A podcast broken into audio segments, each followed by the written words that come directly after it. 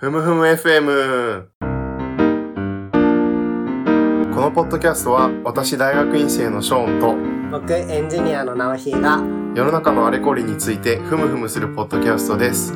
毎回最近興味を持って学んだことについて片方が紹介し会話形式で理解を深めたり議論したりします。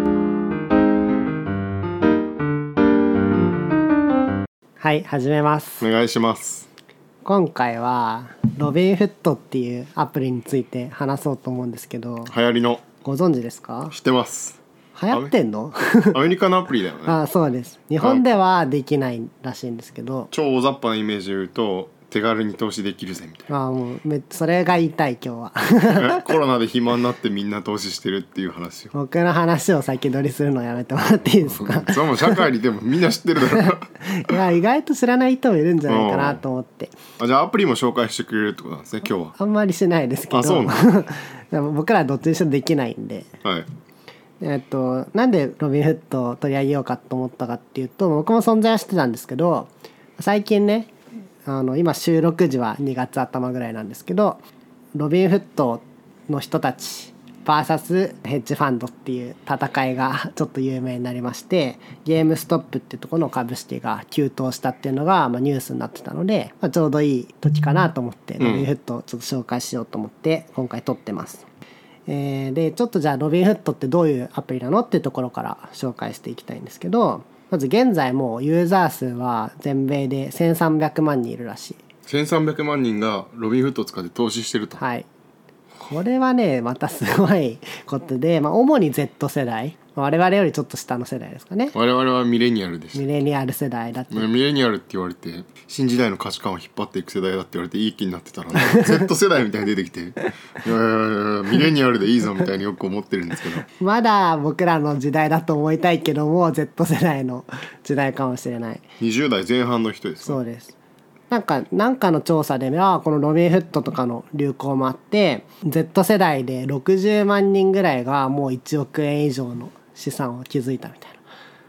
そういう感じらしいですよ。明日も仕事頑張りましょう仕事頑張りましょう。あでまあじゃあロビンフットっていうのはまあスタンフォードの数学専門の人が2人で作ったプロダクトらしいです。理系の時代ですねそうですねもう完全に理系の時代ですね。専攻間違えたかもしれない、まあ僕ら土文系としてはなかなか耳が痛いですけど、まあ、その金融にまあ興味がある2人だったみたいで、まあ、3つ目のプロダクトだったみたいですね。他にもアルゴリズム取引のプロダクトとか何個か作ったみたいですけどこのロビンフッドで大跳ねしたという感じみたいです。創業者も若いんですかね。若いと思いますね。で、まあ、まずこのプロダクトのスローガン「えー Democratize finance for all」シンプルでいいですね。いいですね。金融を民主化すると。なかなか立派なスローガンですね、まあ、これをもとに、えっとまあ、最初は銘柄情報とユーザーによる理解の予想を立てるソーシャル機能っていうのがメインの機能だったらしいんですけど、まあ、ここから、えー株式売買機能を資格を取って備えまして、まあここで有名な手数料無料っていうこれを打ち出したわけですね。これ結構すごくて、まあ、大体普通の証券会社だと7ドルとかかかるらしいんですけど、まあこれは全部無料っていうので、まあ、Z 世代基本的にお金ないですからそのお金ない人たちに手軽に始めてもらう、まあ、まさに金融の民主化を先導したようなアプリということですね。この無料はじゃあ後でなんかからくりがあるんですね。そうですね。いやもうなんか知ってる口ぶりですけどあえて ふむふむ感を出してくださいね。いや無料なものには全部からくりがあります、ああそれはそうですね。ただより高いものはないとよく言いますからね。でこの、まあ、どんなプロダクトかその2えっとすごいゲーム感がある UI みたいですね。ちょっと YouTube で見てみたんですけどまずいきなりなんかガラガシャポンみたいなやつをやって株をプレゼントしてくれて大当たりだと Facebook の株とかもらえるらしくてそうするともう何万円か？今結構高いですからいきなりゲーム感のある UI から始まってあとはすごいシンプル。日本の株のアプリとかもごちゃごちゃしてて最高に分かりづらいですけどまあすごい洗練された UI みたいですね。重要ですね。はい。じゃあどうやって儲けてるのか。ここがまあさっきの無料のからくりなんですけどまあ一つはあんまりこれ儲かってないみたいですけど有料の API を用意している。まあ、これはうんとお金がかか API るって何ですか？API っていうのは、まあ、それをなんかこう叩くと何かレスポンスが返ってくるもの、まあ、要は株価の情報とか、えーとまあ、投資の情報とか、まあ、そういうのをちょっと手がけてるみたいですけど、まあ、これは大した収入源ではないみたいです。で次これはちょっと重要で証拠金取引に対しての料金を取っている。証拠金取引っていうのは、えーまあ、信用を買って、まあ、少しなんていうんですかねレバレッジをかけて取引することですね。少ない元手でより大きいお金を運用できるとですね、はい、まあ、それをゴールド口座って呼んでるらしくて、まあ、サブスク月6ドルう払うと1000ドルの信用取引ができると。これ信用のサブスクリプションって言ったらかっこいいですね、うん。Z 世代っぽい。そうですね。また例えば Z 世代でも6ドルぐらい払えるわけですけどいきなり1000ドル持ってることにして取引が始められるわけですよ。毎月定額で信用を買えるんですね。すごっ。これはなかなか僕からするとすごいレバレッジですけど、まあ、こういうことをやっていると。これも収益の一つ。で次が問題になっている点これ Payment for Order Flow って呼ばれてるらしいんですけどこれをまず説明します。略称 PFOF らしい。これは何かっていうと HFT 業者に顧客の執行前の売り買い注文の情報を渡すこと。でその HF 業者からリベートをもらうこと。っていうのがこれの成立条件です。HFT 業者ってショーン分かりますか？言葉は聞いたことがあります。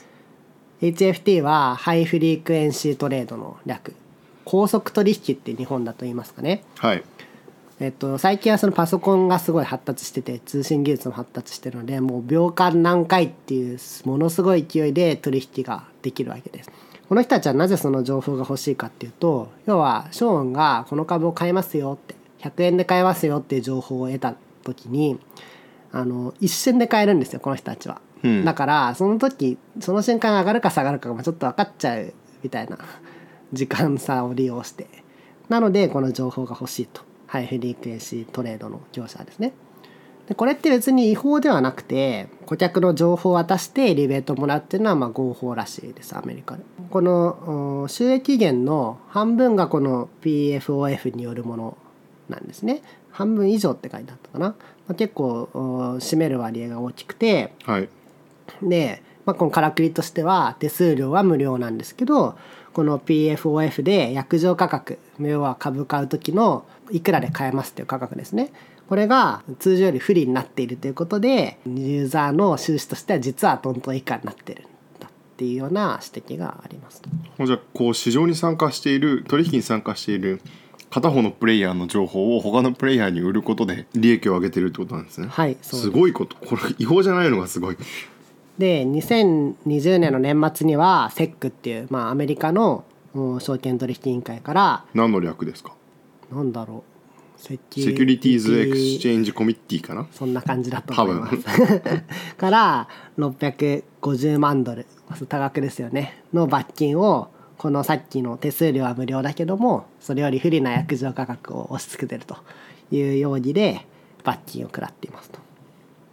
でまあそもそもこの最初の Democratize finance for all。まあこれ反ウォール街なんて言われたりもするみたいですけどそういうまあエスタブリッシュなというかまあこう金エリートたちの会社に対してその民衆に金融の門戸を開くっていうようなものなのにその99%の民衆を1%のハイフリーケーシートレード HFT 業者のに情報を売って、まあ、食い物にしてるっていうのはそれは本当に民主的なのかっていうのはまあうんもうちょっと倫理的な側面として議論になってるとこみたいですね。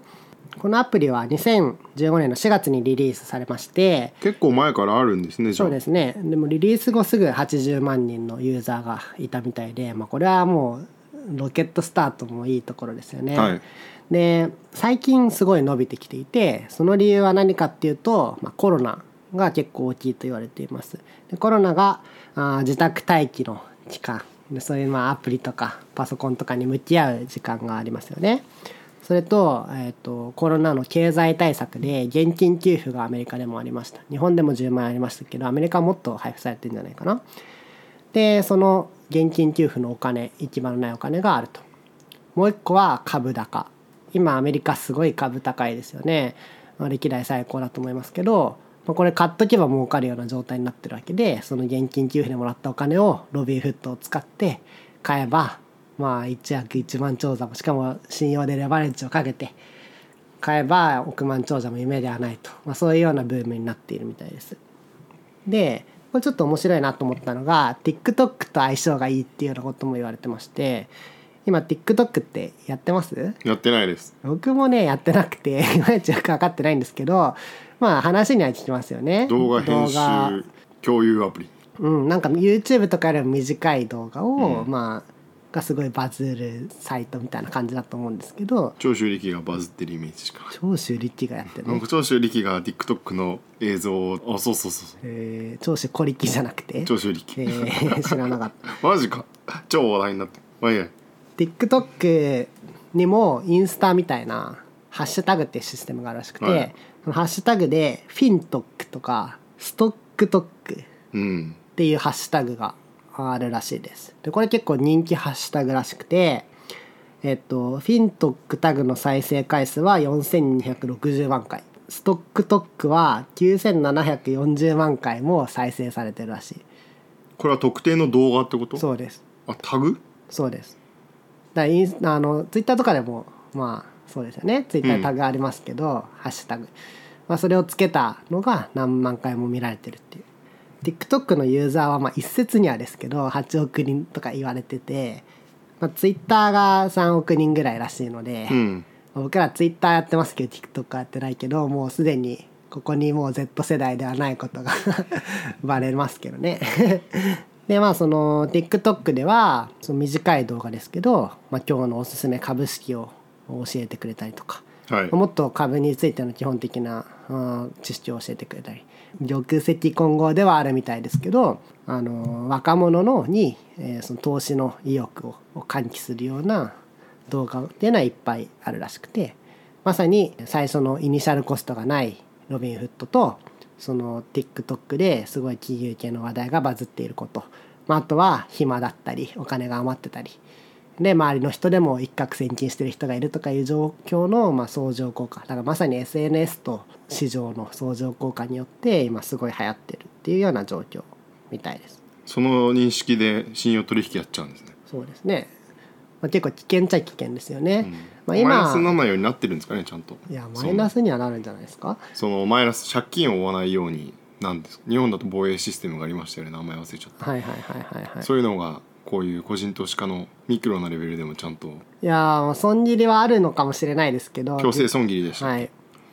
ちょっとそこのシステムまでは調べてないですけど、まあ、そういうこと TikTok との相性がいいっていうようなことも言われてますと。でこういうことがあって、まあ、今その非常にうなぎ登りの評価と、まあ、もちろん未公開ですけど株式会社の評価額もめっちゃ上がってるしユーザーももう数ヶ月で何百万人みたいなオーダーで増えているらしい。でそこでゲームストップ事件が起きました。ここまでがロビンフットの解説ってことですね。そうですね。うん。でまさにロビンフットのやってる人たち主に Z 世代。これをロビンフッターっていうらしいですけどロビンフッターが起こした事件としてゲームストップ事件というのが起きます。ロビンフットはイギリスの話でしたっけ？そうじゃないの？あの民衆に金持ちから金を奪って民衆に配るイメージ。はい。まさにだからその金融の民主化っていうののイメージに合致しているところでありますよね。でちょっと経緯を調べてみたんですけどこのロビンフッターたちが、まあ、すごい雑に言うとあのある株を大量に買いましてはい。すごい価格を釣り上げた、それに対して空売りをしているファンドがあって大損したっていう話なんですけどなんか一方向にだけあの買い注文があ殺到するのって、まあ、普通の株式市場ではおかしくて、まあ何かないとそうはならないと思うんですけどこれを先導したのはまた SNS で Reddit っていう SNS とあとはディスコードっていう通話アプリですかね。知ってます？両方知らないです。本当ですか？僕も Reddit は知らなくてディスコードは日本でもゲームとかやるときにスカイプとかの代わりに使うとかあるんですけど、まあ、そこで、えー Reddit だったらスレッドみたいのが立ってて、まあ、2チャンネルみたいな感じですかね。ちょっと見に行ってみたんですけど、まあ、結構あることないこと書かれてるような感じ。ディスコードはみんなで喋りながらこれをあげようあれをあげようっていうような会話をしてみんなで一致団結してるっていう感じみたいです。でちょっとその Reddit の方に行ってみてどういう経緯でそのゲームストップ事件が 発生したのかっていうのをまあ簡単にスレッドとかをたどって調べてみました。でもそのスレッド削除とかもあったみたいでまあ全部は追えてないんですけど簡単に、えー調べました。2020年の11月に、まあ、空売りで有名なメルビンキャピタルっていう会社があるらしくて、はい。ここがゲームストップの株をその空売りの標的にしたことに対しての反応が多分このうんラディットの中では最初のゲームストップに言及されたスレッドで、うん。このスレッド名が People Pumping GME GME っていうのはゲームストップですね。メルビンキャピタルマネジメント Hates You a lot まあなんかメルビンキャピタルはお前らのこと嫌いだってよみたいな 感じのうんスレッドが立ってて、まあ、これに対して許せねえみたいなコメントがいっぱいついてますと。からその単純にじゃあその空売りは許せないから買ってやろうっていうまあ行動だったわけですけどこれを増幅させる力がありましたと。このキーワードになるのがコールオプションっていうものの存在です。うん。コールオプションって聞いたことはある？コールオプションは聞いたことがあるけれども説明お願いしまはい。す、、コールオプションっていうのはある商品を将来のある期日までにその時の市場価格に関係なくあらかじめ決められた特定の価格で買う権利のこと。うん。権利なんですね。はい。例えば今株式会社あーショーンの株価は100ドルですと。1ヶ月後200ドルで買う権利。これがコールオプションです。うん、買う権利のことを言うんですよねコールオプション。そうそうです。プットオプションが逆。うん。で今回はコールオプションの話です。これってでもあのオプションの価格権利の価格っていうのはもう数式で計算できるんですね。これはもう金融の話なんですけど数式で計算できて、まあ、直感的だと思うんですけど例えば100ドルだった今日100ドルだったショーン株が、え1ヶ月後に101ドルで買えるっていう権利より1ヶ月後に1000ドルで買えるっていう権利の方が安くなるんですよ。それはありえない値動きだから。逆に101ドルで買えるっていう権利はそれなりにあり得るあの未来なのでそんなに安くないんですね。はい要は現在の価格と乖離があればあるほど安く権利を買えるんですよ。これがポイントでしてロビン・フッターたちみんなが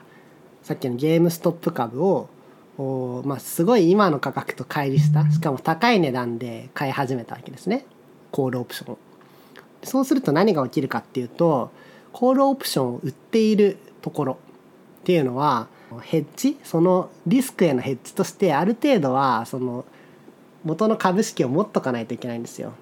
言ってる意味わかります、はいなのでだんだん買っていかないといけないわけです。普通はその100ドルが1000ドルになるっていうコールオプションってまあありえないから、うん。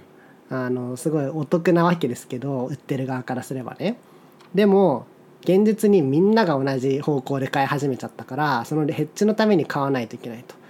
でヘッジのために買ってるからだんだん買い圧力が強まって価格が上がっていくっていうような構造ができたわけです。これがすごいところは実際にその株を買わなくてもいいのでうんなんて買い圧力を少ない資金で与えることができるんですね。そのコールオプションとかプットオプションそれもロビンフットのユーザーは許可されてるんまあもですかちろんです。これも信用取引の一一つな気がするんですけど、はいはい。もうじゃあその辺の規制は何もないっていう感じなんですかね、はい。すごいですね。仮想通貨とかも買えるらしいんで何でもあり。普通のまあ証券と同じですね。その取引ごとの手数料を取ってるわけじゃないっていうだけみたいです。でこれをやったのでそのロビン・フッターたちの資金力実際の資金力に比してかなり高いあの価格への 上昇圧力をかけられたせいで、まあ、どんどん上がっていきましたと。でこれをやるとさっき言った空売りしてた人あのメルビンキャピタルですねは困ってしまうんですよね。空売りっていうのは逆に、えっと売りたいわけですから、あのあまりにも価格が上がると損がすごいことになっちゃうんですよ。なんでそういう時にどういう行動が起こるかっていうと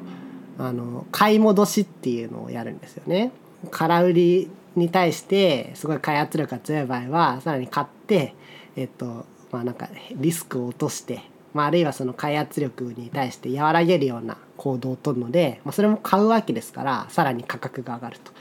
というので凄まじく価格が上がってしまったっていうのはこのゲームストップ株で起きましたでこの買い戻しがあると、まあ、一瞬すごい株価が上がるのでこれをショートスクイーズと言いますうんでこのショートスクイーズをみんな、えーロビン・フッターたちは予期していたので、まあ、すごい勢いでそのコールオプションを買いまくり ショートスクイーズを起こしてでまあもちろんその例えば100ドルを1000ドルで買うっていうのよりももっと実際のか株価が高くなってるわけですから得するわけですよね。当時もう2000円になってるわけです。1ヶ月後100ドルが1000ドルになってるっていうコールオプションを買って実際には1ヶ月後2000ドルになってるみたいな。そうすると1000ドル分得ですよね。そういうような状況になりました。これであまあヘッジファンドは困ったかに見えたんですがここで、えっと28日1月の28日ですね。ロビンフットが急にゲームストップ株を取引制限かけます。ロビンフットが。はい。でこれは何が問題かっていうとメルビンキャピタルをはじめとした普通のプロの投資家たちは普通に売買できるわけですよ。ロビンフットで買えないだけなんで。例えば日本で言うと楽天証券では買えないけど野村証券では買えるわけですね。そういうことが起きていて個人だけ売り買いできなくなったと。でこれををやられると大暴落してしまうわけですよ。買い圧力が下がっちゃうので。で実際に60%ぐらい下がったみたいです。でこれはなぜかっていうと公式の理由としてはすごいボラティリティが大きくなってしまったから、うん、それに対してまあ対応するには取引停止しかなかったんだとロビーフッター言ってるわけですが実際はまあ資金不足が原因だったらしい。この資金不足の内実としては最近流行ってるクラブハウスって知ってます？聞きました。なんか クラブハウスっていうのであの音声 SNS みたいなところであのテスラの社長で有名なイーロン・マスクさんがロビンフットの CEO を呼んではい。質問したっていうことがあったみたいで、実際どうだったんだよって。言ったら生産機関から30億ドルの予託金を求められたためだった。と。取引をロビンフット上でのその株式ゲームストップの株式の取引を停止した理由はそこにあると。そう。で要は30億ドル持ってないからうんあー取引停止せざるを得なかったっていうのが実態みたいですね。でこの30億ドルっていうのは多分めっちゃ相場からすると高かったらしくて相場の10倍とかって。予託っていうのは預け入れっていうことですよねそうですんでこの生産期間っていうのがなんじゃいと思うかもしれないんですけどまあちょっとこれを説明すると皆さん株を買う時って結構その証券会社から買ってるとか取引所から買ってるっていうイメージあると思うんですけど実は全部の取引は生産期間と行ってるんですよね。この生産期間っていうのは何かっていうと、えっとセントラルカウンターパーティーと呼ばれていて CCP 日本でいうと中央生産機関って呼ばれています。日本だと日本クリアリング機構とかいうとこがやってるんですけどこれはどういうメリットがあるかっていうと相手の信用リスクを考える必要がないんですね。例えば株を買おうって言って注文したけどその注文先の証券会社が潰れちゃったら株買えない。そういうのを考えると円滑に金融取引が進まないので例えば潰れたとしても株は手元に渡る。それは生産機関を通じてっていうような仕組みが構築されてるわけです。一枚かませるってことですね間に。いちいち。で逆にかませないのを相対取引とかっていうんですけどそれをかませないことによってまず相手の信用リスクを考えないでいいっていうようなことが起こります。でこの信用リスクを考えなくていいようにするためにこの予託金とかがいるわけですね。でもう一個のメリットとしては取引を相殺できる。うん例えば、まあ、僕とショーンが お互いに株とか売り買いしたいとしてこれ銀行とかもやってることですけど、まあ、例えば A の株を100個売りますと。はい。ショーンに。でショーンは B の株を100個僕に売りますと。でうんそういった時にいちいち「はい300万円はい200万円」とか言ってやり取りするのはちょっとコストが大きくて差額だけ払えばいいですよねっていう。それをもう全取引に対して差額を相殺していくと実際動くお金が少なくなるしその決済のうんなんていうのかな効率化が図れるんですね。だからもう大体1個のところにバッと集めて全部相殺していくっていうのが、まあ、もう一個のいい点になっています。これは一日の相場が終わった後にクリアランスの会合みたいなのが持たれてそこで生産されるっていそうイメージなんですかね？そうですそうですでまあでもその生産期間ももちろんそのリスクはあまり負えないので、はい今回のゲームストップみたいに極端な値動きとかがあった時は通常よりも高いその証拠金というか預託金を要求してくることがあってその預託金についてもうちょっと説明してもらえるとはい。誰の誰に対する預け入れ？今回はそのお証券会社の生産期間に対する預け入れ。じゃあロビンフットでもない。ロビンフットです。ロビンフットが預け入れをしなければいけない主体、はい。それを受け取るのがアメリカのクリアランス、はい。中央決済機械でしたっけ、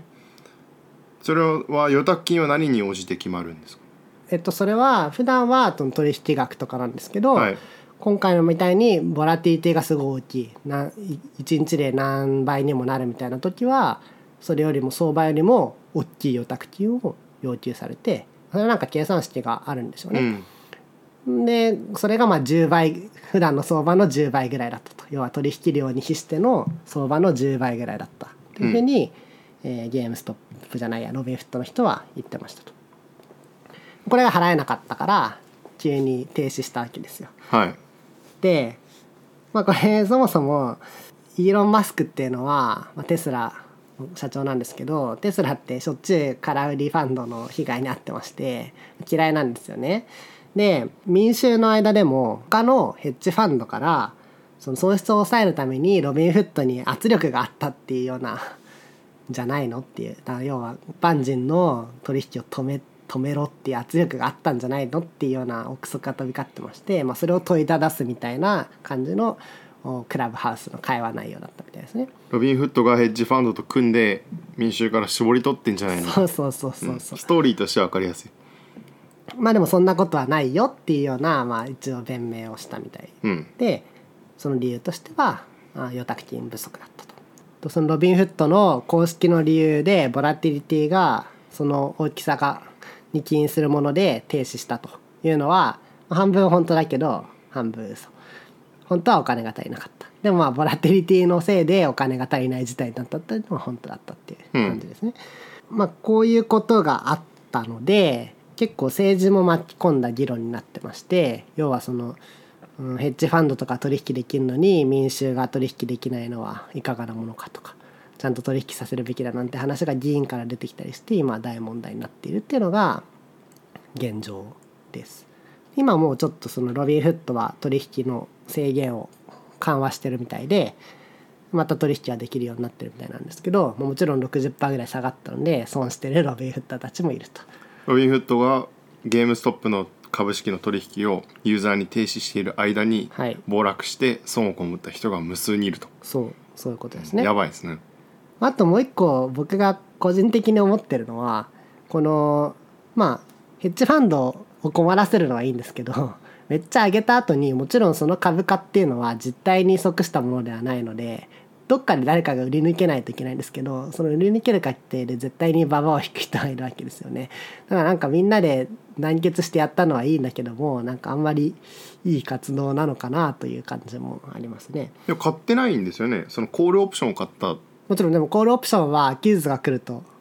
まあオプション捨てることもできますけど、うん。オプションを捨てればいいっていう話にな買ってる人もいるんですよでも。もちろん買いに参加してる人もいてそのコールオプションっていうのはそれを増幅させる装置ではあったわけですね。コールオプションがその現実の株価に影響を与えるメカニズムがいまいち分かってないですね、まあ、もう本当は値して与えないはずなんですよ、うん。それはもう確率分布でどれぐらいの株価になるっていうのは決まってるわけで。そこは際どい気がでもコールオプションが行使されることによってマーケットをめぐる人々の認識に関する情報が増えるわけですよね。うんうんこう例えば上に上がるコールオプションがいっぱい入ればそれはその1ヶ月後の株価を人々が高く買っているっていうふうなことに、はいそういう認識に関する情報が増えるわけですから今の株価も当然それに引きずられて上がっていくっていうことになるわけですよね。はいで今回は多分それを操作したってことですよね。その民衆うんまあでそうですね。高いコールオプションをみんなが出すとそれだけ現実の株価がだんだんはい。上がっていくって話まあそれはなんですかね。評価がっていうのもありますしさっき言ったようなオプションの販売者があのヘッジとして買わないといけない実際に買いが入るっていう面もありますね。うん。うん、で買いコールオプションだと株の準備も必要ないってことですよね。そうです。売る場合は必要だけれども、うん。賢い戦略な気はまあそういうことがなんかその、うん、取引信用取引が少しえー良くない方向に左右したっていう見方もあるみたいですね。うんまあこの辺じ実際のどのぐらいの割合のコールオプション買われたのかとかあんまりそこまで詳しくは調べてないんですけどまあニュースのトピックとしてはそんな感じでした。でこれなんか僕が気になったのは日本ではどうなんやっていう日本でも最近ネット証券とかって、まあ、50万までとかですけど1日。取引手数料無料化とかやっててこれ日本でもロビンフッターが生まれるのかっていうのはちょっと論点なのかなと思ったんですけど生まれるんですか？ちょっと調べると裁量執行っていううん。うんシステムがありまして、まあ、これを説明するとどこの取引所で注文を出してもその顧客にとって最も有利な価格での売買約定になるようにしないといけないっていうようなのが裁量執行。裁量っていうのは一番良い執行は死刑執行の執行ですね。という義務がまあどこの取引所にも課されているみたいです。でこれは日本もアメリカもそうででアメリカと日本の違いっていうのは、まあ、一番大きいあの株式市場の違い。あの日本は東証がほとんど全ての取引を担ってますね、まあ、日本取引所。半ば公共機関って感じですよね、一方でアメリカって結構いっぱいあってもう大きく分けると3つだと思うんですけどそれぞれ分離してるんですよ。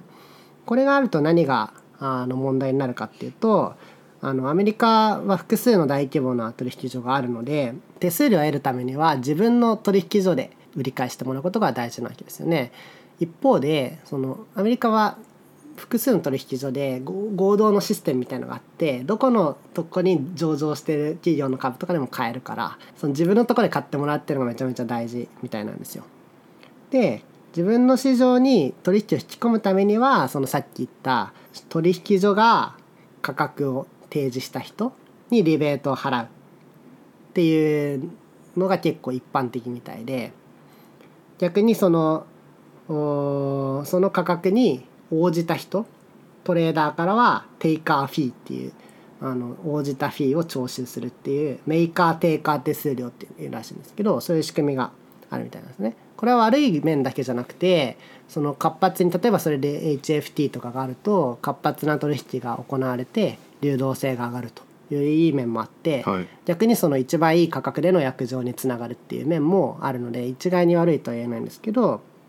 まあ、こういう条件がアメリカにありますと。一方では日本ではあの東証が主なのでそういう誘因がないですよね。勝手に東証で取引してくれると。なので別にそのロビンフット的な仕組みっていうのはあまり生まれにくい。お金を払ったりしてでも取引してもらいたいってことはあんまりないわけです情報を与えたりしてね。ロビンフットだと例えばその HFT の人に情報を渡すことで取引してもらうわけですけどそういうインセンティブがあんまりないと。かなり難しい話ですね、うんようなことがあるみたいです。でまあ恒例の論点としては、まあ、投資の民主化なのか投機の民主化なのかっていうこのロビン・フッターたちがやってることっていうのは、まあ、投資なのか投機なのかっていうのは僕はちょっと微妙だなと思ってまして、まあ、結構大多数の人はそんなに、えー、と大きなお金をベットしてるわけではないと思うんですよね。たくさんの人が参加してるだけで大きなお金をベットしてるわけではないんですけど、まあ、一方でその正当な投資判断に基づいて、えー判断してるかっていうと、まあ、そうでもないと思ってて、まあ、投機と投資の境目みたいなことをやっているのでロビン・フッタが民主化しているものとはっていう論点はあるかなと思います。あともう一個空売りは悪みたいな風潮がちょっとロビン・フッターからは感じられてそのラディットとかでも空売りファンドっていうのはテキスされてるわけですけど空売りっていうのはその市場の価格調整機能をまやっぱり担ってるわけですよね。そのネガティブな印象を持ってる株に対してどういうポジションを取るかって言ったらまあ空売りがあるわけで高すぎる価格には空売りが入るというのがあってその適切な市場価格を保つっていうのに一役買っているわけですから空売りが悪っていう風潮はどういうところから来てるのかなっていうような印象もありました。これは空売りが悪というよりヘッジファンドが悪っていう感じが僕はするんですけどど。うですか？うんまあそれはそうなのかもしれないですね。アメリカって結構デモクラシーとはい。あれ、そういう金融とか経済の話を結びつけるっていう伝統が割と長くあって、うん。競争とかもそうなんですよね。大きな企業が独占しているとはい。それはデモクラティックじゃないっていうのが100年以上前の規制の以前あのふむふむ FM で取り上げたうん。カルテルの規制ですね、はい。反トラスト法とかにつながっていくんですね。で今回もそういう感じがしてなのでお金持ちとか、うん。大きなお金を動かしている企業とかに対してこうデモクラシーっていうのを使って反論するっていう伝統がはい。あると、なるほどそれを考えると割とヘッジファンドが運用しているお金っていうのは、うん。お金持ちのお金なことが多いですよね。特にアクティブなもの、まさにそうですね。でそういうある種富を抱え込んでいる人たちに対する反対。なるほど。でそれを代表するのが空売りっていう取引の形態なのかなという感じもしました。そうですね。でもなんかそのうん確かに今言うようなのもあるかと思うんですけど結構その空売りファンドっていうのをかなり適してるうん印象で、別にファンドにはいろいろ種類があるはずでそのアクティブなファンドにもね空売りっていう手法だけがファンドでは全然ないと思うんですけどまあ人一倍適使をされているかなっていうような感じでしたね。でも多分まあそのうん売り圧力を強くして不当にこう 利益を得てるってイメージがあるんだと思うんですけどまあなんかそこまで言うほど空売りっていうのは悪いことでもないのかなと思ったりしたんですけどね。なんでこのロビン・フッドの理念と空売りを叩くっていうのが結びつくかっていうのはアメリカ人の中で面白い論点なねまあ、気がしますよ今言ったようね。に民主的なものでうん、強気をくじくっていう観点はありそうですね。それでもまさにそういうなんかこう連帯感というかこう一体感を持っていいことをしてるんだっていうの感覚は英語を読んでてでも少し伝わるところがありました。面白いですね。で次なんですけど、まあ、これは僕が近くにいたからですが規制当局の問題があってこの SNS えーでまあ価格操縦的なことって今結構規制しづらいと思うんですよね。もちろんその虚偽の情報を言ったらあ違法なわけですけども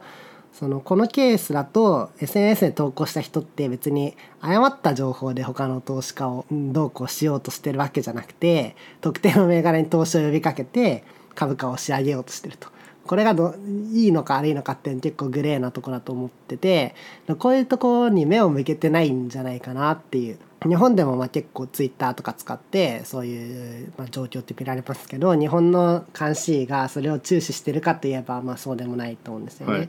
まあこの辺はその IT とかインターネットに対するまあ本質的な弱さから規制が後回しになってるっていうのは結構問題の一つとしてあるかなと思いました。これは Z 世代を規制当局に入れればいいんじゃないですか。も まあうそんな年功序列とか年齢を気にせず専門家については専門的なことについては専門家に聞くっていうのをうん。やればいいかなという気がするんですけど、どうですか？まあそうですね。それができればいいと思うんですけどっていう。う、ん、まあ、専門家がそういう規制当局に入るかというとまあ監視員に IT の専門家は入らないでしょうね。そうですね まあそれはなんかにお給料の問題とかお給料もそうだし仕事内容もそうですけどまあ問題がありそうです。で最後あの PFOF 最初に説明したやつですけど何でしたっけ？Payment for Order Flow についてですけど、まあ、これがいいのか悪いのかっていう問題もあってこれを導入するとまあその情報をお受け取った側とかロビンフット側がその最良の価格で、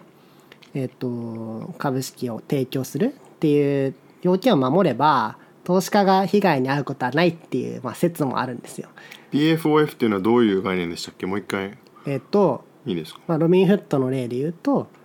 HFT 業者にロビンフットの顧客の売り買いの情報売り買いが決定する前の情報を一瞬早く渡すと。うん。でそれを受け取る代わりにロビンフットに HFT 業者はリベートを払う。ユーザーから売り買いの執行のあれが入ったとオーダーが、はい。だけれどもそれをまだあの証券市場でロビンフットが実現していない状況でそ HFT の業者に情報を売ると、うはい。でまあこれがどのぐらいの損害なのっていうのは考えるべきところがあって、はいそのそれがあることで例えば HFT 業者の業務が活発になると、まあ、さっきもちらっと触れましたけど市場の流動性ってめっちゃ上がるんですよだから最適な価格で約定できる可能性ももちろん消費者にとっても上がっているとも見えるわけです。でもこれ微妙な鞘は多分抜かれると思うんですけど、うんそれがどの程度悪いのかっていうのはまあ分かんないねっていうような。マーケットメイクの手数料だと思えばはい、安い気もしますよね、はい。うん。なんかそれはリベートの払ってる量と何秒ぐらい先に知れるのかとか、まあ、なんかそれでトントンになるように調整するっていうのもあるかなと思いました。日本でも、ま、ちょっと前ですけどあのこれと似たような SBI で SOR っていう、まあ、ちょっとこれ詳しい説明ははじ省きますけどあユーザーの注文が何秒だったかな？30ミリセックぐらい。さ300ミリセックだったかな。なその他の業者とかに先にさらされてたみたいなあーまあ問題があってめっちゃ叩かれたりしてましたけど。日本も今は違法じゃないんですねじゃあ。予報ではないですけど、まあ、今は0秒になっていると。まあいいことではないとされていますね。まあそういう感じの論点があるかなと思いましたけど。HFT 業者が取引するインセンティブを与えるにはそういう事前の情報共有が必要だと。はいだけれどもそれによってこう、まあ、お金を利益を抜かれてしまうっていうことですよね。それがその流、全体の流動性を増やすことによる効率化と、おーまあそもそもいい価格で約定できるっていう、まあ、利点とうんデメリットとどっちが大きいかっていうのは、まあ、今後議論が進むところかなと思います。HFT 業者がどれぐらい利益を得てるのかっていうのに帰結するような気まあがして、そうですね。全くあの規模感が全然想像できないのでどういう取引でどれぐらいの社員がいてこの会社にどれぐらい儲かってるのかっていうの全然わかんないんで結構まあ儲けてはいそうですけどね、わかんないですね。でもマーケットメイクの手数料だと思えばはい。いい気はしますよね。うん、取引は多い方がいいんでね、うん、もちろん。まあそういう感じのロビーフット問題でしたけど。これは簡単に最近こうエピソードの長大化が叫ばれているので 少し簡単にまとめましたけど、何かご意見等はありますか？綺麗にまとまってました。あ本当ですか？ありがとうございます。俺もデモクラデモクラシーとウォール街の対比とかデモクラシーとヘッジファンドの対比っていうのが重要な気がうん。しました。アメリカ社会っていう文脈を考えると本当に重要な気がします。そうですね、まあ、日本はまだまだその若い世代も含め日本人全体が全然金融に参加してないっていうのはうん。言えると思うんで、まあこれからどんどん投資リテラシーが高まっていった時に、まあ、同様の問題が起きる可能性はまあお国柄を加味しても少しはあると思いますけどね。うん、この辺のアメリカ社会のアンビバレンスっていうんですかね、い。一方でこう金持ちとか企業の成功者っていうのがすごい社会的な一心が高いじゃないですか。ヘッジファンドのボスが毎年本当に何百億とか何千億とかもらって、そういう人が実際にセレブリティにもなってはい。社会的な信用があるみたいな側面とそういう人がこう社会をコラプこう腐敗させてるみたいなネガティブなイメージがなんでいつも共存してんのかなっていうのがうん。歴史も通してです。今もそうですけど不思議でしょうがないんですけど。そうですね。まあ最近その歪みが顕在化しているような気もアメリカでもしますけどね。何なんですかね。憧れとそのある種、まあ、嫉妬じゃないですけど、うん叩く対象っていうのが共存してるんですかねそういうヘッジファンドとかそのリーダーとかありそう企業。起業家とかもそうですよね。うんまあ、でもだんだんそれってそのアメリカンドリームの可能性があるっていう一点で担保されてきたところがついにドリームのかけらもなくなってきたっていうようなうん感じをアメリカ社会から受けてそのみんなに平等にチャンスはあって一部の人がドリームをつかめるんだっていうのでみんな納得してきたところがまあ生まれながらの生まれとか、まあ、その差別とか、まあ、最近いろんな問題がありますけどそれによって、まあ、そもそもノーチャンスなんじゃないのっていうのに対してのこうなんていうんですかね問題の顕在化っていうのはありそうですよね。その夢が現実性がなくなったっていうのはすごい重要な気がしますね、うん。それがやっぱりマイナスなイメージとかそれによるこういう今回みたいな人々の行動がうん、誘発されている原因かなという感じが。そうですね。富の再分配をもっとやれということですね。うん。アメリカに期待してもしょうがないですけど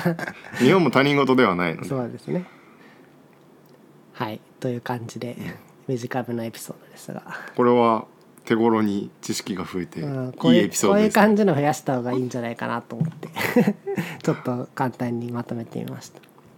これもまあなんか皆さん TA にも詳しい人が聞いてそうなので訂正とか意見とか読んだ方がいい文献とかあったらぜひ教えてください。HFT とマーケットメイクの話とかなんか情報があれば助かりますね。そうですね。HFT 枠金融庁時代に知らないって言ってめっちゃ怒られたことあって。上司に？あーまあちょっと詳しく話すとあれなんですけど上司の代わりに会議に出てでその会議の場で なんかそれについてまあ代表して答えろって言われて知りませんって言ってめっちゃ怒られるっていう事件がありましたけど 結構苦い思い出がありますね。でも本当に知らなかったんで、まあ、今はあんま知らないけど。お疲れ様です、はいお疲れ様でした。またふむふむ FM では視聴者の皆さんからのフィードバックをお待ちしております。ツイッターでハッシュタグふむふむ FM、ひらがなでふむふむ、小文字で FM です。をつけてツイートしてください。素敵なアドバイスや感想をお待ちしております。